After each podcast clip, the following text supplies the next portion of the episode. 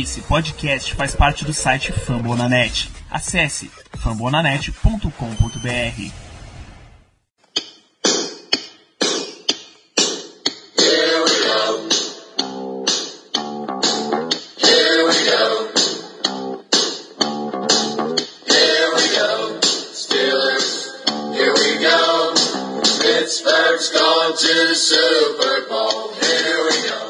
bem, pessoal, estamos começando mais um Black Yellow Brasil Podcast, episódio 101 desse seu podcast, Caçador de Fantasmas, Exorcizando, Exorcizando Demônios.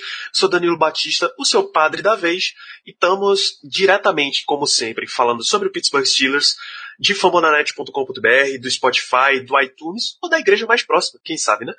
Para fazer esse programa de hoje, esse programa místico, esse programa lendário, tem a presença de Germano Coutinho. Boa noite, Germano. Boa noite, Danilo. É, boa noite, ouvintes. Foi bonito? Não, mas a gente ganhou. E o que importa é isso. O que importa no final é sair com os três pontos. Claro que você ouvinte tá louco para saber como é que foi, na nossa visão, esse Pittsburgh Steelers 17, New England Patriots 10, jogo no Highfield, semana 15, vitória, matou finalmente o dragão, teve a sua cabeça cortada. O problema é que quando você corta uma, nasce mais duas, mas não tem problema. A gente ganhou o jogo, conseguimos nos manter na liderança da divisão, e a gente vai falar muito sobre essa partida. Como essa partida foi muito, muito boa, foi muito revigorante, é claro que a gente vai começar com destaques positivos. Pode começar por você, Germano. Bom, é, eu tenho alguns destaques positivos, não, não vou citar logo o óbvio, então vou para um, vou pra um cara que é, todo jogo vem se destacando, um cara que a, a torcida inteira gosta, é uma escolha maravilhosa de, de primeira rodada no draft, então não poderia ser outro que não seja o TJ Watt. O TJ Watt é uma estrela em ascensão na NFL, pelo menos eu acredito nisso. É um cara que é, ele sempre está conseguindo botar a pressão no quarterback adversário. Talvez essa pressão não se traduza tanto em números assim. Ele devia, devia estar com mais sexo do que ele está na temporada. Mas é, se fôssemos medir a questão do impacto dele na, na nossa defesa, eu acredito que ele seja atualmente o jogador mais importante. O Brady sofreu muito, mas sofreu muito com ele durante o jogo. Inclusive a interceptação também foi graças a uma pressão dele e que a- acabou apressando o pa- o passe do Tom Brady. E enfim, é, três tecos, um tackle for loss, que é quando ele atinge o jogador que está com a bola antes da linha de scrimmage, um sec e três quarterback hits. Ou seja, um ótimo jogo do nosso TJ Watt e por isso meu primeiro destaque positivo é para ele. É, muito bem, TJ Watt é muito feliz assistir o desempenho de TJ Watt, não apenas nesse jogo, como na temporada, como na carreira. Ele é o primeiro dos Steelers em muito tempo que chegou a 18 sacks nas duas primeiras temporadas. Acho que a gente há muito tempo sentia falta de ter um pass rusher de alto nível e é isso que TJ Watt está entregando. E aí, nesse momento, quando você avalia, pouco importa se é porque tem aquelas blitz exóticas, que Keith Butler ama chamar, mas quando, em geral, você tem o melhor edge rusher do time entregando consistentemente, geralmente a blitz não faz tanta diferença, porque ele tá sempre com a atenção da linha ofensiva. É, em termos comparativos, você nunca vai ver uma linha ofensiva deixando de dar atenção pro Khalil Mack. Então, quando o TJ Watt tem sempre atenção, e ele sempre tem atenção durante o jogo, e mesmo assim ele consegue entregar, você nota o nível de pass rusher que ele tá jogando. É, o meu destaque positivo para abrir também é, um, é muito óbvio. Também é um jogador jovem do nosso time, calouro Jalen Samuels. É, tá com essa bomba na mão de sair. O cara que no começo da temporada era o running back número 3, porque afinal ainda existia a esperança do intragável voltar para Pittsburgh. Não, não voltou. James Conner assumiu o cargo e assumiu como um feature back, como running back que vai carregar o time durante o jogo inteiro. A taxa de utilização de James Conner era coisa de 95% das corridas eram na mão dele. E aí sofreu aquela lesão, a gente pode também muito fortemente atribuir ao pacto que existe envolvido com esse time que a gente venceu, mas aí Jalen Samuels foi lá e conseguiu em 19 carregadas 142 jardas corridas. Isso é um número assustadoramente alto. 142 dividido por 19 dá 7.4, quase 7.5 jardas por corrida. É, o Patriots contra o, o Dolphins já não tinha conseguido parar o jogo corrido, e mesmo assim o Steelers entrou para esse jogo com Jalen Samuels forçando e conseguindo corridas. Ele deu entrevista depois do jogo dizendo que nunca na carreira inteira dele ele teve uma carga de utilização tão alta. Uh, Jalen Samuels em high school, em college, ele era uma offensive weapon. Aonde precisava, ele estava jogando. Se precisasse de um wide receiver, ele estava lá. Se precisasse de um tight end, ele estava lá. Se precisasse de um running back, ele também estava lá. Chegou ao ponto do, do fantasy do Yahoo ter um bug que o Jalen Samuels, mesmo jogando como running back, podia ser escalado na posição de tight end. Não sei se eles corrigiram depois. Então, era a nossa, era a arma forte dos Steelers e ele foi fortemente utilizado. O Steelers não abandonou o jogo corrido o tempo inteiro, talvez inclusive o placar tenha ajudado isso a acontecer. Então 19 carregadas para 142 jardas é excelente, fora duas recepções para 30, o que coloca ele com um pezinho ali nas 200 jardas de scrimmage. É, menção, vou já emendar, menção honrosa também. É, eu, eu, vou destacar uma menção honrosa para a linha ofensiva nessa questão do jogo corrido. Sim como você falou, ela abriu vários e inúmeros espaços para o Jalen Samuels, que, claro, teve seus méritos, mas a, a linha ofensiva simplesmente doutrinou nesse aspecto do jogo, é, seja com o Le'Veon Bell, seja com o, o James Conner, seja com o Jalen Samuels, a linha ofensiva sempre faz o trabalho dela, é impressionante. Temos uma das melhores linhas ofensivas da NFL, isso aí para mim não tem, não existe dúvida. Bom, é, passando esse ponto, vou dar mais um destaque, é, que vai para o James Washington. Cara, Olha Como eu acabei de falar, é, o, o, assim, ninguém acreditaria que o Jerry Samuels teria é, o melhor jogo de um rookie em questão de jardas terrestres na história dos Steelers justamente contra os Patriots. Ninguém acreditaria nisso antes do jogo. E eu também tenho certeza que ninguém acreditaria que o James Washington teria é, lideraria, na verdade, o time em jardas recebidas, justamente contra os Patriots e estando ambos, o Antonio Brown e o Juju Smith-Schuster em campo. Então, é, também foi difícil de acreditar, mas aconteceu. Foram 65 jardas em três recepções e o mais impressionante, recepções difíceis dele. É, especialmente a primeira, ali no comecinho do terceiro quarto, e uma segunda para poucas jardas, para quatro, três jardas, se não estou enganado, no qual o Big Ben confiou totalmente nele, mandou uma bola no terceiro andar, ele pulou e fez a recepção. Foi muito parecido com a recepção que ele fez na pré-temporada, onde o hype dele estava absurdo também. e eu tenho certeza que quando ele realmente pegou a bola e botou os dois pés no chão, no gramado, ele deve ter gritado: Essa é para você, Caio. Eu tenho certeza. Então, fica aí esse ponto positivo pro James Washington que me surpreendeu.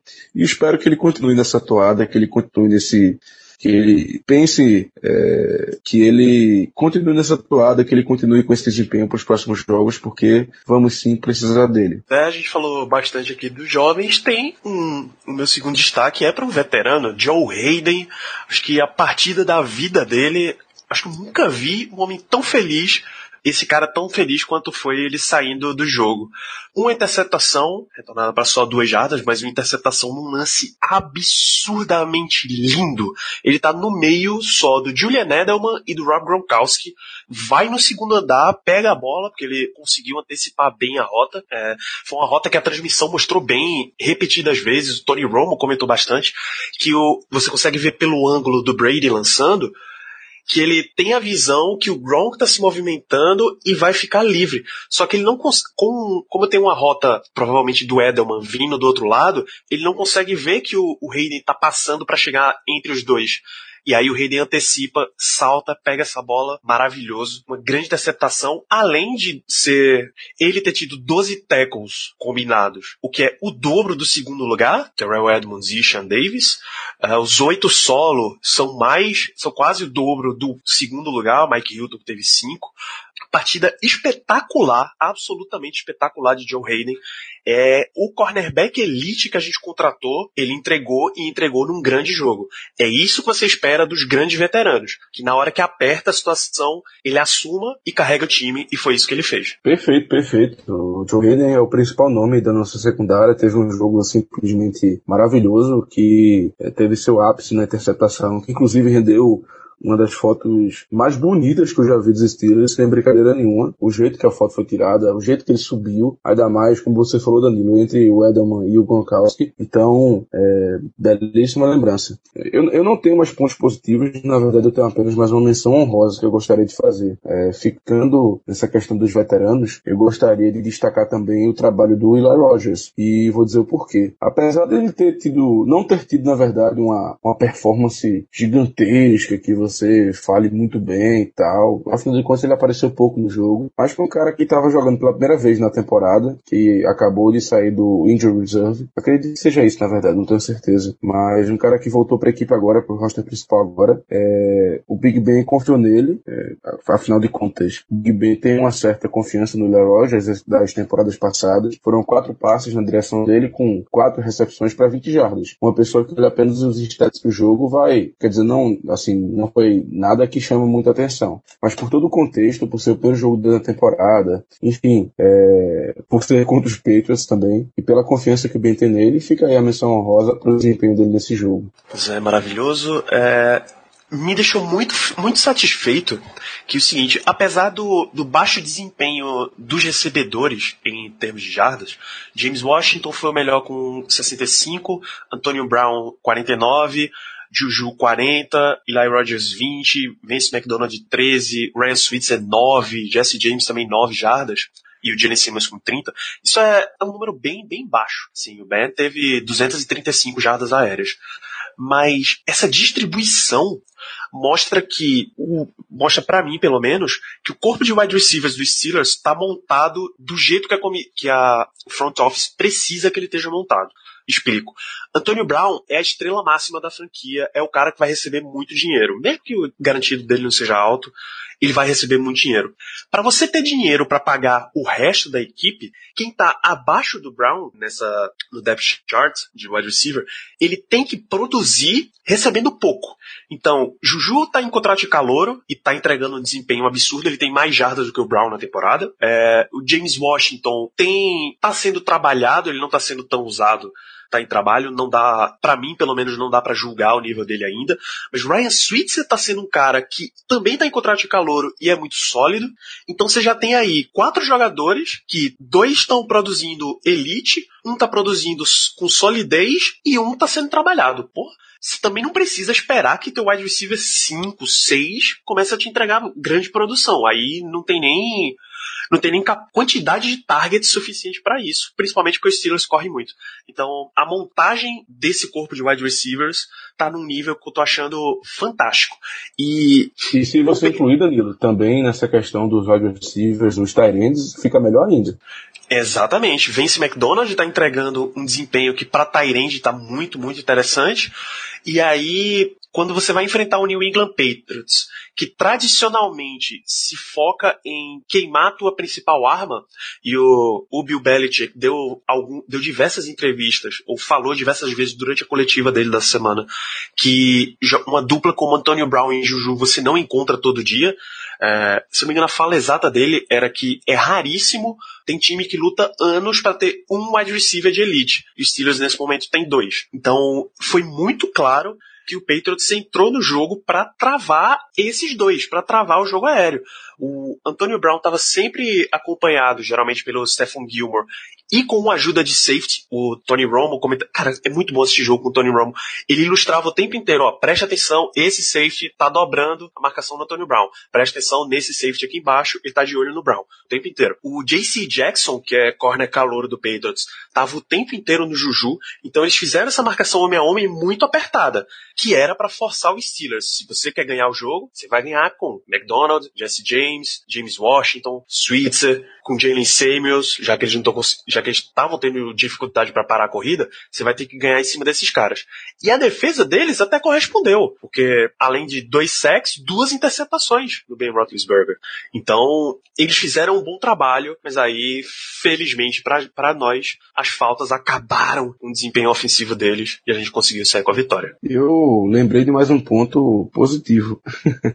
Na verdade, eu pensei nisso enquanto você estava comentando, Danilo, que é, foi a questão do nosso plano ofensivo pro jogo. Eu me impressionei, na verdade, me surpreendi com o plano ofensivo, porque é até como a gente brincava antes. É, inclusive, foi postado no Black Yellow BR é, que o Big Ben ia lançar 60 bolas no jogo de hoje, no caso, no jogo contra os Patriots, porque é, o nosso jogo terrestre é, não tinha feito basicamente muita coisa contra, contra o, o Oakland Raiders, muita coisa não, não tinha feito quase nada contra os Raiders, o Jalen Samuels realmente não tinha conseguido é, ir bem naquele jogo, então todo mundo imaginava que o Big Ben ia tomar as rédeas, ia pro empty set em 99% das jogadas, que ia botar cinco recebedores e seja o que Deus quiser. E a gente viu que não aconteceu isso. Claro, é muito pelo fato de que o jogo, o jogo terrestre entrou logo no início. O Jalen Simmons começou a, a ir muito bem, a linha ofensiva começou a abrir os espaços e aí o Fitner com certeza é, viu que dava para correr mais com a bola. Mas de qualquer modo, eu gostei bastante.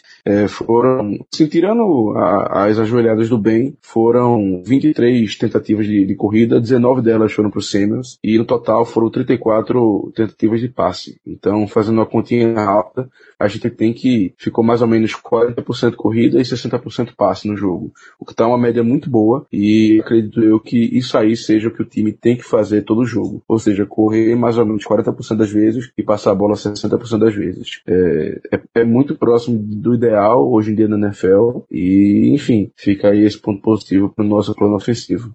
É, não só isso, como tem uma distribuição longa de tempo.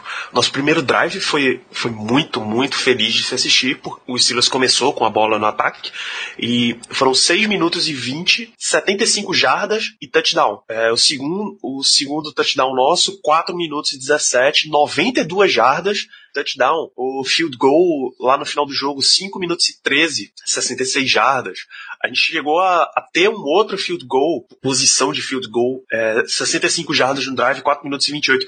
Quando você vai tendo drives longos, que você consegue correr bastante com a bola, principalmente contra o New England Patriots, essa é uma das faladíssimas chaves para se enfrentar esse time, você tem que manter Tom Brady fora do campo. Eu espero, inclusive, que a gente repita isso na próxima semana, porque o ataque do Saints, além de muito explosivo, ele tem total capacidade de te dominar muito de te dominar de uma forma bem lenta também. Porque, assim como a gente, eles têm uma linha ofensiva muito forte, eles têm um jogo corrido muito desenvolvido, tá? Mas Saints a gente vai falar no outro bloco. Então, é bom ver essa distribuição bem igual de passe e corrida. É bom ver que a gente tá, que o Steelers está preocupado em ter campanhas longas para manter a posse de bola. Bom, eu acredito que agora a gente pode passar para os pontos negativos, né, Danilo? Pode, a não ser que você tenha as tradicionais menções honrosas, podemos passar sim. Não, não, já fiz, tanto para a linha ofensiva no jogo terrestre quanto para o Eli Rogers. Muito bem, então começa com você, Germano. O primeiro destaque negativo. Que honra! Bom, vamos lá. É... Bom, meu primeiro destaque negativo vai para uma coisa que a gente sempre comenta, mas que não muda nem a pau, é impressionante. Os desafios do, ne do negão. Chega a ser algo assim até cômico. É incrível como o Mike Tomlin é ruim com o desafio, cara. É impressionante. Ele tentou desafiar duas vezes. O primeiro ele perdeu e o segundo ele só não perdeu porque a juizada salvou ele, simplesmente. Primeiro desafio, punch dos Steelers. É... o pessoal de, de, New England conseguiu é, botar a bola na linha de uma jarda, uma jogada inclusive muito boa dos special teams dele. E aí o negão vai lá, flanela vermelha, vou desafiar, dizendo que o cara pisou. Chega o replay, um ângulo horrível, não tinha como ver nada, e sinceramente, mesmo sem ver nada, eu acredito que ele não tenha pisado. E como a gente sabe, que se não tiver 100% de certeza, a chamada não é revertida, ou seja, decisão horrenda do, do Mike Tomlin, para variar. E o pior foi o segundo, jogada terrestre dos Patriots, acredito eu que era o Sonny Michel, ele é parado, numa pilha de jogadores, a, a juizada apita, e aí, não, não lembro qual foi o jogador, mas que conseguiu tirar a, a, bola dos braços do Michel, e enfim, ficou aquele negócio, ah, foi fumble, não foi fumble? E o negão vai lá e desafia, sendo que assim, claramente a juizada tinha apitado, e quando a juizada apita, acaba a jogada. Graças a Deus, os juízes disseram que nesse caso não poderia se fazer o desafio, e então é, o, o Tomlin foi poupado de mais um vexame. Mas, sinceramente, tá virando isso mesmo o Tomlin é muito ruim com o desafio. Talvez ele seja o pior técnico da NFL, é, o pior head coach da NFL nesse, nesse quesito. Ele realmente não sabe quando desafiar. A, a turma dele que ele tem, que claro que ele tem uma turma que serve só para isso, para ficar analisando os lances e informar para ele quando ele tem que desafiar e quando ele não tem que desafiar. É, de duas uma, ou ele não escuta o pessoal, ou o pessoal também é muito ruim. Mas meu primeiro ponto negativo é ficar para isso, para os desafios loucos e desvairados do Mike Tomlin. Concordo também. Precisa, precisa urgentemente alguém tomar para si a supervisão desse negócio, porque não tá rolando efetivamente não está rolando. É, meu destaque negativo vai para o seguinte: apesar de toda a calma que ele demonstrou durante o jogo, ainda assim, dentro de casa foram duas interceptações bizarras lançadas pelo, pelo nosso quarterback, Big Ben Roethlisberger. É difícil você estar tá contra um time que tem tendência a jogar no erro zero, erro muito próximo de zero. Nesse jogo foi uma aberração a quantidade de faltas que eles cometeram, mas você não pode dar sopa pro azar como ele deu, cara. Situações bem, bem óbvias, fora duas interceptações, ainda teve um intentional grounding bem, bem ruim. Ele tava com a pressão muito em cima dele, só que dentro do, dentro do espaço do pocket e jogou a bola fora, que configura intentional grounding. Então, precisa de mais atenção ainda é, não está num momento agradável da temporada, porque a sequência que a gente teve de três derrotas colocou um holofote em cima de alguns problemas dentro do time.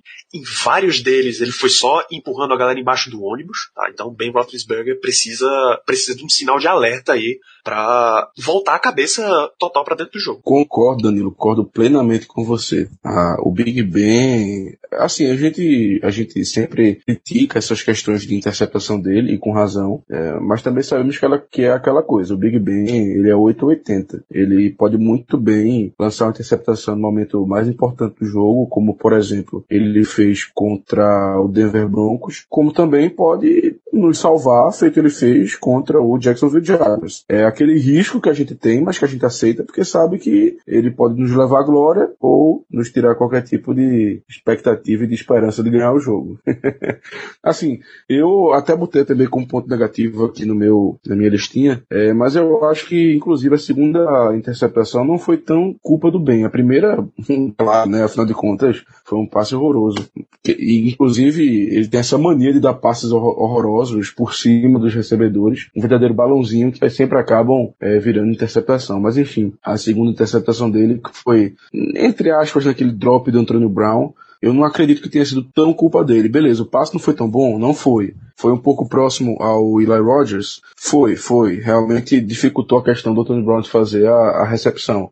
Mas, querendo ou não, a bola foi dentro dos números dele. O Anthony Brown deveria ter feito a recepção, por mais difícil que fosse, até pelo, até pelo é, pedigree que ele tem, até pelo jogador que ele é. Enfim, eu acho que, a, que essa, essa, essa segunda interceptação do Big Ben não foi tão culpa dele. Mas enfim, vamos seguir. É... Ponto negativo, falha da defesa. É incrível, é incrível como contra New England a gente consegue ter falhas horripilantes, horripilantes da defesa. É, chega a ser absurdo. Todo jogo contra New England a gente, não sei como, mas consegue deixar, pelo menos o, durante uma ou duas vezes no jogo, um jogador totalmente livre. E isso aconteceu novamente, especialmente é, contra o, o, Julian Edelman, que teve aquela recepção é, gigante, que inclusive foi para touchdown no primeiro drive dos, primeiro ou segundo drive dos ah, Patriots. Aquela foi Chris Hogan. Foi? É porque o primeiro, o, o primeiro touch, é, o primeiro touchdown é do Hogan. Pronto, é porque o wide receiver é branco, né? O cara se confunde. Enfim, é, em, em, alguns momentos do jogo a gente acabou pecando nisso, algumas falhas clamorosas de, de, cobertura, entendeu? Então, isso não pode acontecer. Assim, por um lado, foi bom, porque não aconteceu com o Gronkowski, geralmente é com ele que a gente é, fazia esses erros. Os últimos jogos mesmo, é, assim, tivemos vários exemplos, é, 12 homens em campo e ninguém no Gronkowski, 10 homens em campo e ninguém no Gronkowski, 11 homens em campo e ninguém no Gronkowski. Então, assim, era sempre era isso. Era constante, né? Era uma constante. E, assim, continuou uma constante, sendo que dessa vez a gente mudou do Gronkowski para algum wide receiver branco. então fica aí meu ponto negativo para as falhas defensivas de cobertura, as falhas mentais também, talvez. É, inclusive o próprio é, Ryan Clark foi no Twitter reclamar, dizendo que na, nesse lance do Hogan é, claramente foi uma, foi uma falha é, clamorosa da defesa, que os jogadores da secundária deveriam ter percebido a rota que o Hogan ia correr, uma tal de, de zombie concept, que não me pergunto o que é, eu admito que eu não sei, mas ele estava comentando, até outro jogador, acho que foi até o William Gay que também falou que, é, concordando com o Ryan Clark, que era fácil da pessoa é, discernir que era um, um, um, certo tipo de jogada, que eles deveriam ter se preparado melhor, mas enfim, fica aí esse destaque negativo para as falhas de, de comunicação e de cobertura na defesa, novamente contra o New England Patriots. Pois é, felizmente fica a impressão de que o ajuste veio. Porque New England teve essa, essa pontuação com 8,40. O drive começou com 8,40 né, de relógio. E depois eles emendaram uma sequência de punts. Só veio acabar lá no terceiro quarto com um field goal. Então, apesar das falhas de cobertura, a defesa se postou bem. Fez um bend on button break, mas até do que isso, porque as campanhas do Patriots, 32 jardas, 22, 5, 21, 17, aí um touchdown de 63, um touchdown de 77, 43 e 54 ali no final. Então, por boa parte do jogo, a defesa se comportou muito bem. É, um three and out, mas poucos first down cedidos. Então, tem que ser feito um leve elogio para a defesa. E deixa eu aproveitar, já que eu tô falando coisas boas, eu preciso elogiar de novo a transmissão da, da CBS com o Tony Romo como comentarista. O tempo inteiro ele mencionou duas jogadas. É, o Patriots ele faz um, um huddle muito rápido e coloca todo mundo todo mundo lá alinhado aberto. Você não sabe o que vai acontecer. É, a jogada que o Steelers estava mais tinha mais preocupação era sempre que eles abrirem todo mundo, principalmente o Rob Gronkowski, que é o grande mistério como é que você para um jogador desse tamanho, com esse, com esse físico, quando ele está aberto para receber. E o, o, Steelers também se posicionou de uma forma em que, com a mesma formação inicial, eles conseguiam fazer, executar muitas jogadas de defesa. Da mesma forma, várias vezes foi mostrado na transmissão, sempre que o Steelers estava com empty backfield, sem nenhum jogador alinhado ali atrás, como running back ou fullback, etc. Várias vezes era Jalen Samuels posicionado aberto. Então, a partir disso, ficou muito didático a transmissão. Ele dizia, olha, Ben tá olhando para esse jogador aqui, é o middle linebacker, que quase sempre era o Kyle Van Noy, 53. Então, se, esse, se o Van Noy se mover para a direita, é o Antonio Brown que está saindo do slot e ocupando exatamente o espaço que ele deixou. Se o, o Van Noy se mover na direção do Antonio Brown, o Juju tá passando e vai ter pouca cobertura em cima dele. Pode prestar atenção, isso se repetiu de novo, de novo e de novo. Outra jogada que o Steelers chamou bastante e foi chamado muita atenção é um, um reverse reverse toss. O Ben tá com a bola, joga como se fosse. joga de baixo para cima aqui pro, pro Samuels e ele avalia a, o posicionamento da defesa, ele joga pro lado direito, a defesa começa a ir pro lado direito e o Samuels, com a velocidade que ele tem, cruza pro lado esquerdo. Várias vezes essa jogada foi usada e foi usada com muita efetividade, principalmente atrás da pornografia que é a movimentação de David Castro, tá? É, Germano destacou bem a linha ofensiva, preciso que reforçar. Belíssima definição, Danilo, que belíssima definição. É maravilhoso assistir o tanto que esse homem joga, esse guard chamado David Castro.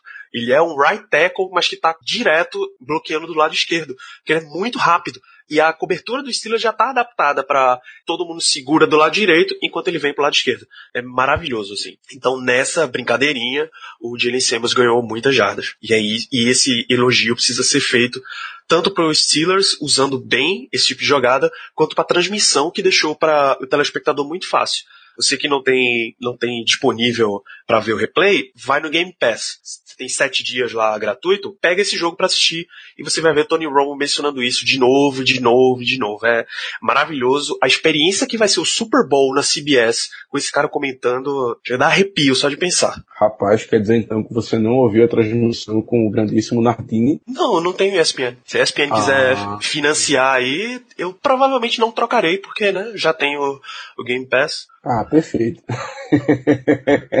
pois eu escutei a narração do Nardini e vou dizer o seguinte, não me arrependo não, sinceramente. Eu sei que o Tony Romo é muito bom e tal, que ele faz análises muito boas do jogo, mas eu vou, vou admitir que às vezes eu prefiro narração brasileira mesmo, eu acho que dá mais emoção, sinceramente. Eu tenho um certo preconceito com as narrações gringas, porque eu acho que eles são muito parados, muito monótonos, digamos assim. Claro que a análise do Tony Romo é muito boa, mas a narração em si, acredito eu que deixa um pouco a desejar.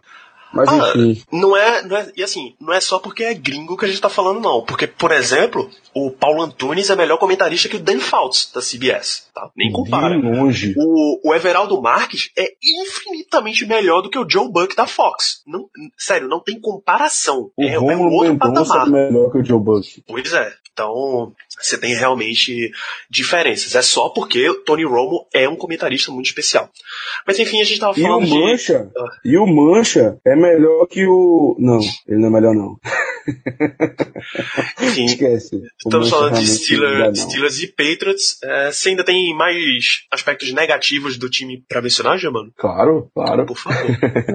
Vamos lá. É, o desempenho do ataque no segundo tempo, Danilo, eu realmente não gostei. É, foram apenas três pontos. E tudo bem que o primeiro drive, no terceiro quarto, foi muito bom. Inclusive, foi aquele drive que a gente achou, poxa, finalmente a gente vai botar duas posses de bola para cima dos Patriots e a gente vai ganhar o jogo confortavelmente. Mas, contudo, todavia, os Steelers simplesmente não conseguem ter um pouco de, de tranquilidade. É, um ótimo drive até chegar na red zone. E aí, primeira jogada, uma corrida do Samuels que não foi para muito, muito canto, não foi para muito longe. Na verdade, apenas voltou para a linha de scrimmage, ou seja, não teve muito resultado. Segunda jogada, o, o intentional grounding do, do Big Ben, né, que ele foi muito pressionado. A terceira eu nem lembro do que, do que deu, sinceramente. E depois, field goal de 32 jardas pro Chris Ball, que ele acabou errando novamente. Então, assim, é, o primeiro drive realmente foi muito bom, mas eles não transformaram isso em pontos, o que a gente precisa fazer. E no restante do jogo,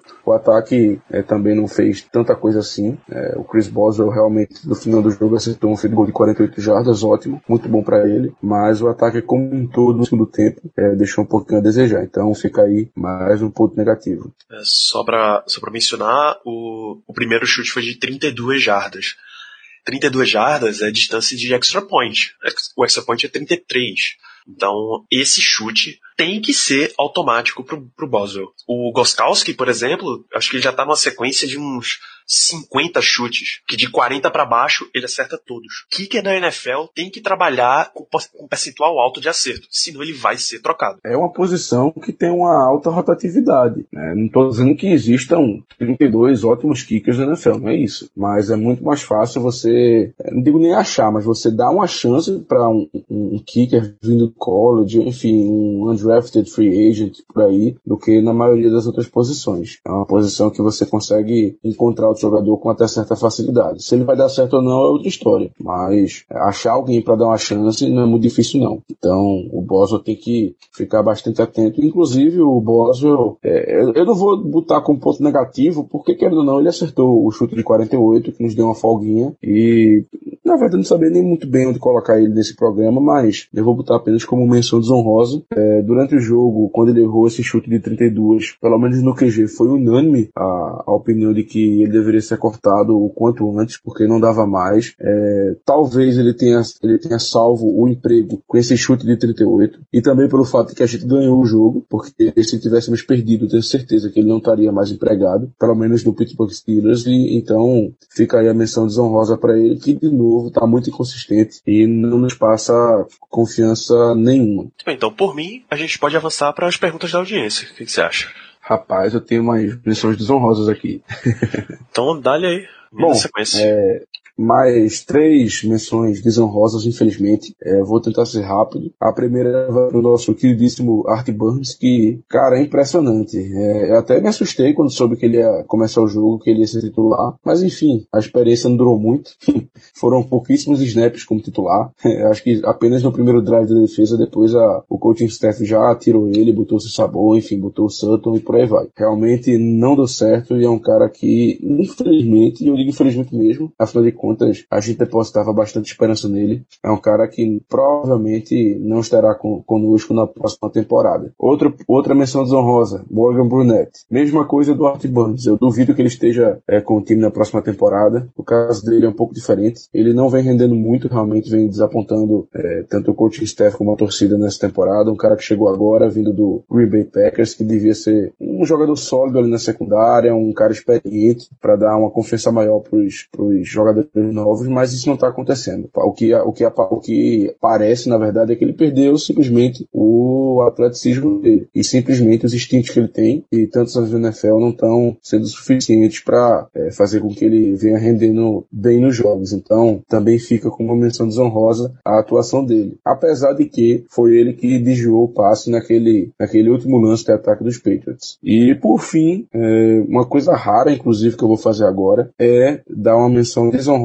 para nossa linha ofensiva. Eu não gostei do desempenho deles. Foi. Não, é um opa de surpresa de uma menção desonrosa para linha ofensiva. É, é coisa rara, né? Ainda bem. Mas eu realmente não gostei do desempenho deles no Pass Protection. Eu não gostei. Eu lembro que no começo do jogo, eu até fiz uma pequena anotação mental de que a gente tava levando muita pressão. Mas muita pressão mesmo. A linha ofensiva não tava conseguindo segurar o pass rush dos, dos Patriots e o Big Ben tava ficando em apuros muitas vezes. É, conforme o jogo foi progredindo, conforme o jogo foi passando, a linha ofensiva foi melhorando nesse, nesse quesito, realmente melhorou no final do jogo. Mas ainda assim foram dois sacks cedidos e o que mais me impressiona é que foram sete quarterbacks hits. Então, a gente sabe que o Big Ben segura muita bola, que às vezes ele quer, quer ser o herói, enfim, é um pouco disso a culpa dele. Mas, de novo, é, não é um número que a gente está acostumado da linha ofensiva e até por, pela minha própria impressão do jogo que eu tive, que eu lembro claramente que eu realmente achei em vários momentos que a linha ofensiva não estava fazendo um trabalho tão bom nessa questão do passe. Fica aí a menção desonrosa para eles, que é como é, o seu tom de surpresa, é, é, como eu posso dizer assim, é como o seu tom de surpresa demonstra é, realmente algo que não acontece todo dia. De fato, então, vamos passar aqui para as perguntas da nossa audiência. Vamos começar pelo Bruno Braga. James Conner e Jalen Samuels têm potencial para se tornar uma dupla como Camara e Ingram? Rapaz, boa pergunta. Eu acredito que não, mas eu acredito que não pelo seguinte: é, o Camara e o Ingram eles dividem bastante as carregadas. Eu acredito que isso não vai acontecer aqui em Pittsburgh. Eu acho que enquanto o James Conner estiver por aqui, até porque ele já conseguiu, ele já provou ser um, um three down back, ou seja, aquele cara que é, consegue estar em campo em todas as três descidas, acredito eu que ele vai ser um verdadeiro workhorse e que o Jalen Samuels não vai ter tantas oportunidades. É, eu, assim, eu, eu, repito o que eu falei no, no podcast anterior, no jogo contra os Raiders. Eu não acho que o Jalen Samuels seja alguém especial, não acho que seja um jogador que a gente vai dizer que é um diferencial para a equipe. Eu acredito que depois desse jogo ele realmente demonstrou que consegue ser um, um, um belo backup, que consegue, claro, inclusive quando precisar, é fazer um ótimo trabalho como titular. Mas eu continuo dizendo que eu não acredito que o Jalen Samuels seja algo de especial, pelo menos não no nível do Le'Veon Bell e do James Conner. Então, é, eu diria que não, que não veremos algo desse tipo. Concordo plenamente com você. Isso, inclusive, já dá, já dá um direcionamento para a pergunta do Fernando Magalhães, se a atuação do Conner na temporada e o crescimento do Samuels comprova que o mérito é tudo da OL e que o Bell não é tão bom assim. Bell é muito bom, cara. Assim, apesar de ser intragável, ele é muito, muito bom. O Conner também é um jogador muito bom, e com o esquema que a gente tem de proteção para corrida, facilita com que jogadores que não são ainda, pelo menos, elite, como é o caso do, do James Conner, consigam ter desempenho alto jogando atrás dessa OL. Então, a nossa OL merece muito, muito mérito no desempenho da, do ataque, do ataque inteiro nessa temporada. O Bruno Lopes pergunta: com a vitória sobre o Patriots, dá para pensar em final de conferência ou ainda é sonhar muito alto? Torcedores, calma. Estão, estão usando calma. uma. É, está usando uma vitória, apesar de ser contra quem foi, para extravasar todo o sentimento. Isso é muito entendível, mas muita calma. A gente ainda tem dois times que nessa conferência estão claramente bem acima. Os dois, curiosamente, estão na mesma divisão. Eles se chamam Los Angeles Chargers e Kansas City Chiefs. Tá? Hoje são os dois contenders, não à toa, os dois têm a mesma. Os dois estão com a mesma campanha e os dois têm as duas melhores campanhas da conferência. Então, muita calma. O Steelers mostra que consegue ser competitivo com essa vitória. Mas o que, inclusive, ganhar esse jogo só piora a situação da gente ter perdido para Broncos e Raiders. Mas enfim, não é só porque a gente ganhou do Patriots que significa que tem nível já para final de conferência. Ô Danilo, deixa eu só, é, não é nem interromper, mas é só fazer um pequeno adendo à sua fala. É só, não digo nem adendo, só queria comentar um negócio. É, você falou que é, existem dois times acima, né, que seria o Kansas City Chiefs e o Los Angeles Chargers, não é isso? Isso. Rapaz, rapaz. Eu vou ser sincero. Eu não tenho medo dos Chargers, sinceramente. Não, peraí, peraí. Em termos de o que eles estão mostrando, tá muito, muito bem. Não significa que a gente vai enfrentar algum dos dois já entrando. Ah, pô, esse daqui a gente já perdeu, tá desclassificado. Não é, não é do feitio dos Steelers pegar jogos grandes e peidar nos jogos grandes. Acho que a melhor palavra é essa. A gente pode enfrentar os dois, mas é inegável que o que está sendo apresentado por esses dois times dentro da conferência é melhor do que, do que os outros estão mostrando. Não, eu entendi. É, é porque eu realmente acredito que o único time que está acima de todos os outros na conferência é realmente o Kansas City Chiefs. E olha que a defesa deles não é essas coisas, né? Mas enfim, eu realmente acho que o, o Chargers é, é, é, é fogo de palha. Sinceramente, eu realmente é, não boto muito fé neles. Não é porque a gente perdeu por pouco, enfim, naquela atuação desastrosa da arbitragem, né? nem por isso. Eu, eu, realmente não acredito muito neles, não, sinceramente. Torcedores dos Chargers, se estiverem ouvindo, me desculpem, mas não boto fé, não, cara, sinceramente. Mas enfim. Bom, é, esse, esse é papo pra outra galera. Uh, tu, tu, tu, Pedro Pinholati, o Burns começando o jogo foi tática do Tomlin pro Patriots achar que ia ser mais fácil. Esse teve um, um, lance muito engraçado que Mike Tomlin afirma que a culpa do, do touchdown longo do Hogan não foi culpa do Burns, né? É, como você já elucidou no começo do programa, tinha três caras seguindo o Josh Gordon e ninguém o Chris Hogan, mas o Burns não jogou nenhum snap defensivo depois daquela, então vai entender, né? José Ortiz, a nossa defesa já pode ser considerada a melhor da liga. Cara, estão no nível de empolgou fantástico. A gente gosta de ver isso, afinal é o podcast mais clubista do Brasil. Caio César Roque, qual o impacto real da vitória de ontem para a temporada? Tirando emocional, o que é que muda? É, mostra que a defesa tem um nível legal que ela pode manter, mostra confiança. O que é que efetivamente, além de manter a gente na liderança da divisão, tem essa vitória? Rapaz, eu, o, qual é o nome do, do ouvinte que perguntou, Danilo? Caio César. Cara, Caio, é, você até falou na questão do emocional, assim, tirando emocional e tal, mas eu acho que o, o, o, principal impacto da vitória é realmente no emocional, porque era um time que vinha é, perdendo reiteradas vezes contra os Patriots, ainda mais em, em jogos importantes e de maneiras simplesmente realmente vexatórias, entendeu? Então, o, emo o emocional para mim é, é, o principal ponto. Os jogadores ultrapassaram esse obstáculo que, que eles vinham tendo temporada sim, temporada não, certo? Então, a confiança deles com certeza está renovada. É, e quanto à questão da defesa, Rapaz, eu não, eu não digo que a defesa teve, até, teve um jogo tão bom assim, não, sinceramente. Eu não, eu não gostei muito da defesa. Ela teve seus momentos bons, claro. O pass rush, é, a questão das blitz, a gente sempre vem comentando que tem sempre um destaque, mas é, simplesmente as falhas defensivas, as falhas mentais, as falhas de comunicação, na minha opinião, ainda assim, é, ainda estão muito, ainda estão é, sendo muito gritantes. Então, eu infelizmente não confio ainda na defesa. É, tivemos sorte porque os Patriots anotaram poucos pontos, foram apenas é, foi o quê? Foi, foram 10 pontos, né? Acho que foi isso. Isso, isso. Pronto, eu, eu até estava conversando com um amigo meu que torce pros Patriots e estava fazendo bate-bola com ele. Eu pedi para ele me explicar a visão dele do jogo e ele mesmo disse que assim, é, eles jogaram muito mal, tiveram muitas faltas, mas que a defesa também foi mal, mas que o que fez eles perderem o jogo não foi a defesa, no caso deles, e sim o ataque, que só produziu 10 pontos. Então, é, eu, eu não creio que o fato de eles terem produzido 10 pontos foi mais mérito da nossa defesa do que demérito do ataque deles. Eu realmente acho que o ataque deles foi, foi o maior culpado é, dessa situação. Então, eu não fico muito confiante não, cara. Simplesmente eu acho que a defesa, é, ainda assim, apenas tem o trabalho de não perder o jogo pra gente. E sim que o ataque vai ter que nos carregar se a gente quiser chegar em, em, em algo a mais nessa temporada. Bom, e, e temos perguntas também, Danilo, do Instagram. O pessoal mandou algumas perguntas eu vou repassá-las agora. Bom, primeiro temos a do Eduardo Ferreira. Ele faz duas perguntas rápidas. A primeira é se a nossa defesa estava em pré-temporada até semana passada. E, e a segunda é ele perguntando se alguém viu o Rob Gronkowski por aí.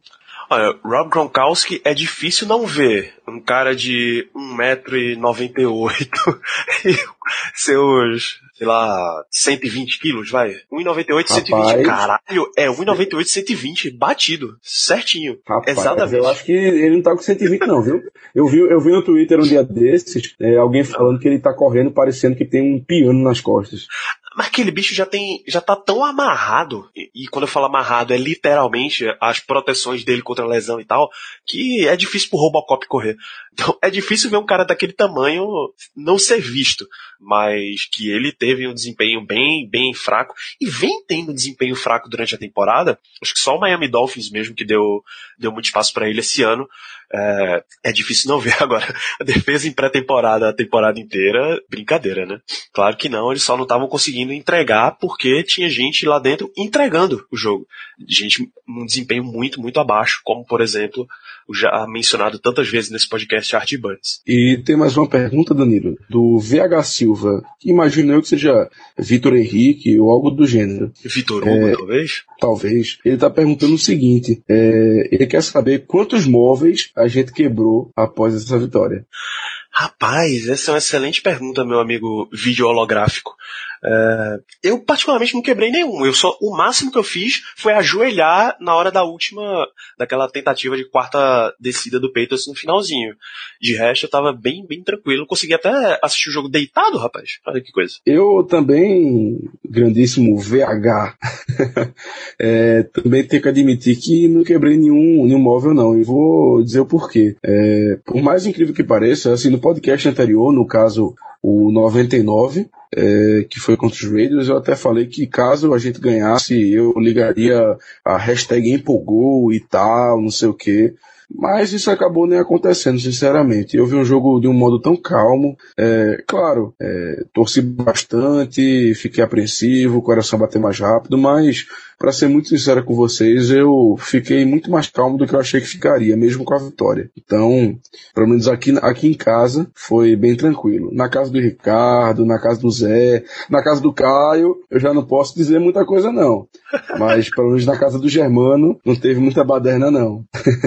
pois é, então tivemos a gente teve até um domingo bastante tranquilo, muito mais do que a gente esperava. Então é isso. Muito obrigado a você, ouvinte, que está mandando as suas perguntas. Ainda, a gente ainda recebeu comentário barra pergunta do Alberto Henrique, do Rodrigo Oliveira, Robson Carlos, João Vitor de Lima. Continuem mandando suas perguntas, a gente só não faz todas para também não deixar o podcast do tamanho do tamanho do Rob Gronkowski, 1,98m, 120 quilos, mas a gente ama receber perguntas e o carinho de vocês por todas as redes sociais. Ô Danilo, tem mais uma pergunta, na verdade, que eu ia deixar passar, mas graças a Deus eu lembrei. É uma pergunta do Antônio Carlos Moraes. Na verdade, ele tinha feito uma pergunta ah. é, para outro programa e a gente não conseguiu responder, enfim, por causa do tempo, do número de perguntas. Então, ele mandou outra e pediu que a gente respondesse. Então, tá aqui, eu tinha prometido para ele que a gente iria citar, então promessa é dívida. O Antônio pergunta o seguinte: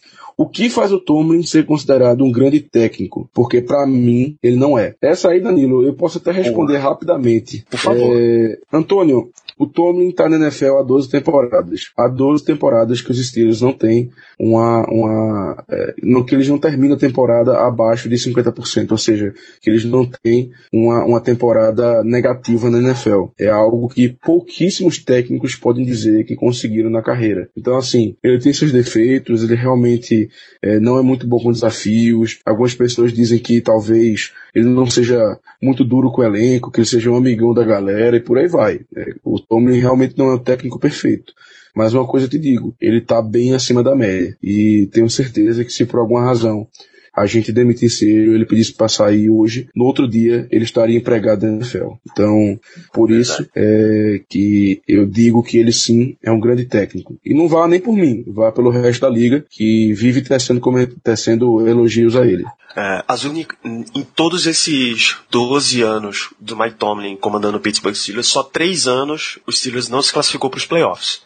2009 foi uma campanha 9-7, 2012 e 2013 foram campanhas 8-8, tá? Mesmo assim, em 9 e 12 ainda tinha uma reestruturação do ataque, você ainda tinha Mendenhall e Jonathan Dwyer como running backs, depois era um ano de calor do Bell, ele machucou, teve muito problema nessas temporadas, a gente tem que, tem que confessar. Mas todas teve as o maldito Suckup, o maldito Suckup que errou o field goal miserável. Puta, é verdade, 2013 foi isso. O Ryan Suckup que, que tirou os Steelers do, dos playoffs. Então, até aí, você consegue ver que com 8-8 ele estava quase colocando o time nos playoffs. Então, Mike Tomlin é realmente um treinador absolutamente um estável e dois, estável num nível alto, tá? O Steelers todos os anos ele entra como contender. Todos os, tirando esses três anos, em todos a gente teve pelo menos 10 vitórias. Isso é muita coisa, minha gente. 10 vitórias na NFL não é um time todo ano ter pelo menos 10 vitórias, não são aquele tipo de vitória que você tá por muito pouco e acha, sabe? São times consistentemente bons. E Mike Tomlin traz esse nível de atuação para a equipe. Tá? Não subestimem o poder de Mike Tomlin comandando o Pittsburgh Steelers. Não subestimem o Pittsburgh Steelers sob o comando de Mike Tomlin. Ele é um excelente head coach. E repito as palavras de Germano.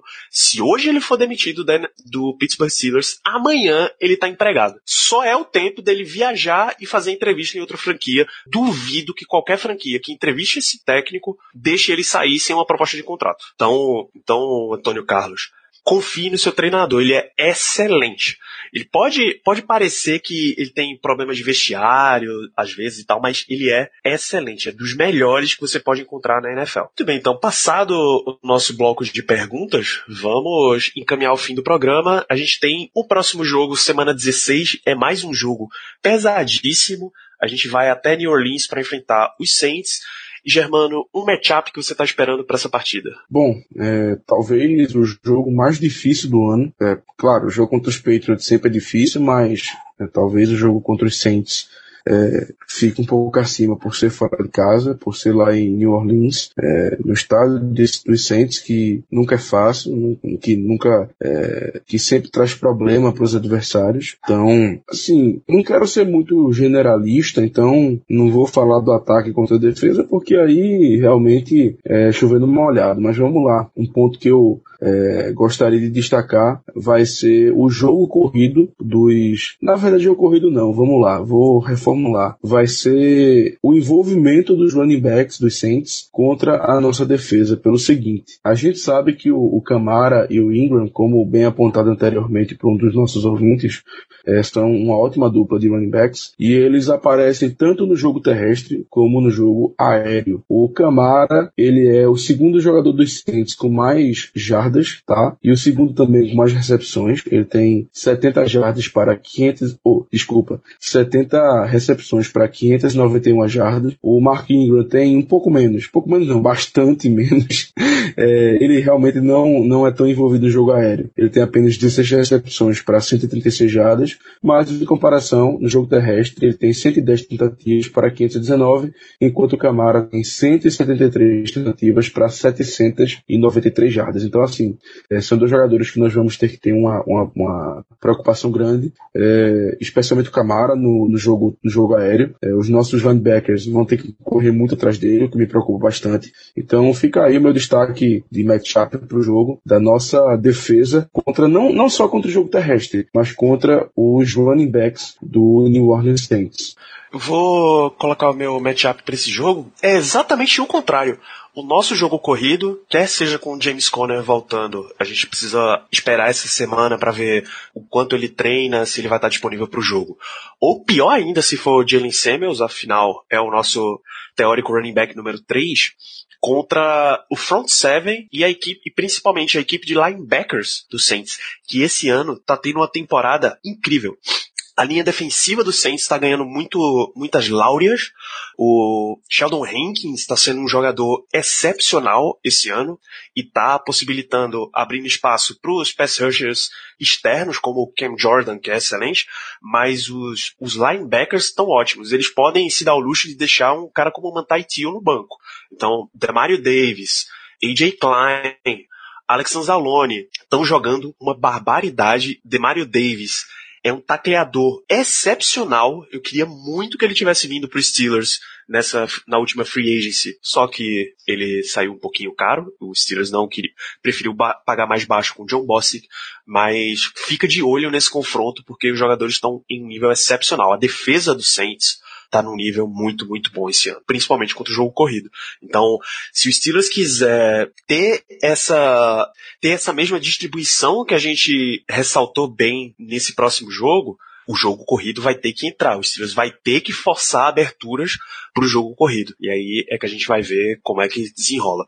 Mas o potencial é de ser um jogo maravilhoso. A gente volta a jogar no, nesse segundo horário, nas 6, 6 e 25 da noite do horário de Recife, 7h25, horário de Brasília. Então fica ligado que Steelers e Saints deve, com certeza vai passar na ESPN, deve ser um jogaço. Pra gente fechar o programa, você vai falar mais alguma coisa do Saints? Rapaz, eu ia apenas comentar que a nossa defesa vai ter uma tarefa herculeana de novo, né? Na final de contas, Puta enfrentar merda. em sequência Tom Brady e Drew Brees, meu amigo, é, é complicado. É, é aquele negócio, ou vai ou racha, porque é, é. acredito eu que estamos todos surpresos com, com a vitória contra o Patriots, do jeito que foi, a defesa cedendo apenas 10 pontos.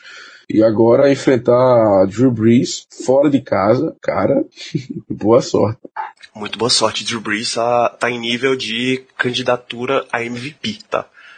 Ele e Pat Mahomes estão disputando basicamente cabeça a cabeça para ver quem leva o título de MVP nessa temporada. Mas aí o Drew Brees perde, pô, porque se for cabeça a cabeça, ele é mais baixinho e tal. Inclusive o Drew Brees tem o quê? Tem 1,80m, é isso? Mais ou menos, né? Acho que é 5'10 ou 5'11. Por um quarterback, ele é, ele é 8'3. Ele é 5'11 ou tem algumas medições que colocam 6'0 pronto, um quarterback muito baixo, inclusive, para o que a gente está acostumado, mas que, enfim, sair não importa de nada, porque ele sabe, é, assim, futuro roda fama, né? Apenas, é, apenas isso aí dá um pouco da noção para quem está começando a acompanhar a NFL agora. É, para efeito de comparação, o Ben Roethlisberger tem 1,96m. São 13 centímetros a mais. E é melhor a gente parar por aí, porque se a gente for comparar peso, nossa senhora. Então, é realmente melhor parar por aqui. É, então, Ô, já, Danilo, Ô, Danilo, é, só uma coisa, pô. É, foi até engraçado isso agora, porque teve um lance no começo do jogo contra os Patriots que eu acho que foi o Caio Vanoy, é, chegou no, no Big Ben livre da marcação, ou seja, ninguém bloqueou ele. E ele simplesmente tentou derrubar o Ben e o Ben ficou paradinho. Derrubar o Big Ben é uma tarefa difícil, viu, meu amigo? É o juiz. Tanto que quem parou a jogada foi o juiz, o Ben não caiu, não. É verdade, é verdade. É, é difícil. E a, a própria transmissão, o Jim Nantz, ele falou assim, olha, Big Ben é um dos caras mais difíceis de se colocar no chão da liga inteira. Você vai, você tá indo para cima dele, você tem que derrubar, porque senão ele vai te pegar. É, então, Germano, para a gente fechar o programa, suas considerações finais, sua despedida para a nossa audiência. Bom, minhas considerações finais vão para é, o nosso podcast de número 100, que nós botamos no ar na última sexta-feira. É, se vocês puderem, por favor, escutem, tá muito legal, de verdade. É, a gente falou sobre várias questões que os ouvintes haviam nos pedido, assim, é, questões pessoais nossas, curiosidades, enfim, é, muita nostalgia também. Então, quem puder, é, nos prestigie aí no nosso podcast número 100 e eu gol. É, esse próximo jogo talvez, talvez não, é o mais importante da temporada porque incrivelmente a disputa pela AFC Norte está totalmente aberta. Enquanto nós enfrentamos o, Saints lá em New Orleans, o Baltimore Ravens vai enfrentar o Chargers lá em Los Angeles. É, Steelers estão 8 é, o que? 861 é Danilo. 851 e o Ravens está 860. Perfeito. 8, Steelers estão 851 e o Ravens 86. Ou seja, estamos na frente, mas não por muito. Se perdermos contra os Saints, eles ganharem, eles passam nossa frente. Então, temos que tomar bastante cuidado, porque é, se isso acontecer, e eu espero que não aconteça, eles assumem a liderança da divisão, faltando apenas um jogo. E o mais preocupante, é, nós ficamos bastante é, ameaçados até mesmo da vaga de wildcard, porque é, existem times aí com 8 e 6 que estão na briga e que também podem acabar nos passando, como o Indianapolis Colts, enfim. É, é pedir que não aconteça o pior e que pelo menos a, a vaga nos playoffs a gente consiga garantir já, já logo nessa rodada. É, hoje tem, tem Titans e Colts 8-6 e Ravens 8-6, basicamente disputando essa vaga de número seed 6 da AFC, e o Steelers com 8-5 e 1 tá ali com o Ravens 8-6. Matematicamente o, Colt, o Browns não tá eliminado. Parabéns ao Cleveland Browns por chegar Incrível, a esse ponto né? da temporada. É realmente excelente. Uh, Parabéns a eles. Só que, para que eles consigam a vaga no Wild Card, na última rodada, o Titans e o Colts, que é provavelmente o Sunday Night Football da semana 17, eles têm que empatar. Então, você pode basicamente dar o Browns como eliminado. Então, Steelers 8-5 e 1 é essencial que os Steelers vençam as duas partidas, porque o Ravens está na cola. Mas, se o Ravens perder pro Chargers nesse sábado, então recomendo que você assiste, dê aquela secadinha e tal já tá fora caso o Steelers vença, porque aí não tem mais condições do Ravens ultrapassar. Na última rodada, o Steelers enfrenta o Cincinnati Bengals, enquanto o Ravens enfrenta o Cleveland Browns. Esse ano a gente trocou, então tá um pouquinho mais, mais complicado. Porém, o, Cleveland, o Bengals tá com quarterback reserva. Jeff Driscoll tá jogando, não é o Andy Dalton. Tradicionalmente o Steelers tem problema com QB reserva, então vamos, vamos aguardar para ver. Porém, tradicionalmente, a gente tem chutado a bunda dos Bengals. Então, talvez essas duas coisas aí se anulem. é, enfim, vai ser um jogo legal de assistir ainda na semana 17. Muito provavelmente a AFC Norte ainda vai estar aberta.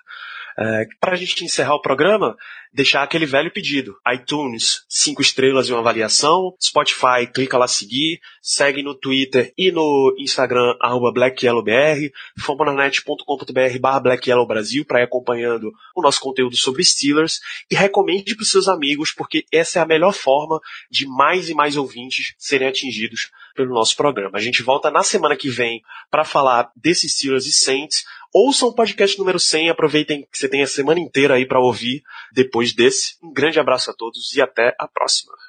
Yeah. Uh -huh. you know